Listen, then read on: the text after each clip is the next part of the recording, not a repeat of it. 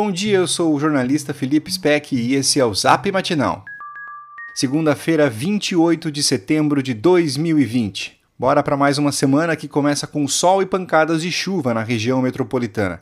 A máxima hoje não passa dos 23 graus.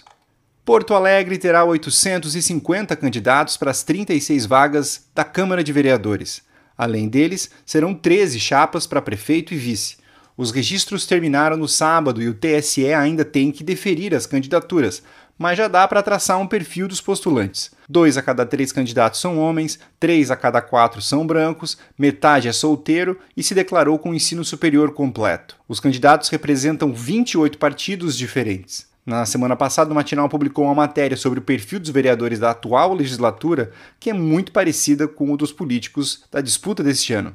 Os professores municipais de Porto Alegre estão em estado de greve. Eles protestam contra a decisão da prefeitura de retomar as atividades presenciais nas escolas a partir de hoje. A categoria quer a definição dos protocolos e reivindica no Ministério Público uma testagem em massa para professores, alunos e funcionários. Na quarta, tem a Assembleia do Simpa, que deve discutir uma paralisação geral. Pela primeira vez desde quando começou o plano de distanciamento, todas as regiões do estado estão sob bandeira laranja, que é a que indica risco médio de contaminação.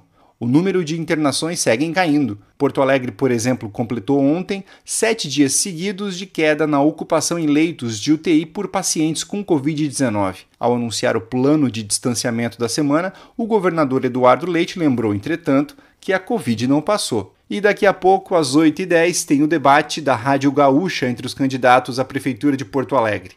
O duelo acontece no estacionamento do Grupo RBS com os candidatos dentro dos carros. Esse foi o Zap Matinal. Se você quiser sugerir para alguém também receber esses boletins, o link está nesse texto que você recebeu. Essa é uma realização do Grupo Matinal Jornalismo.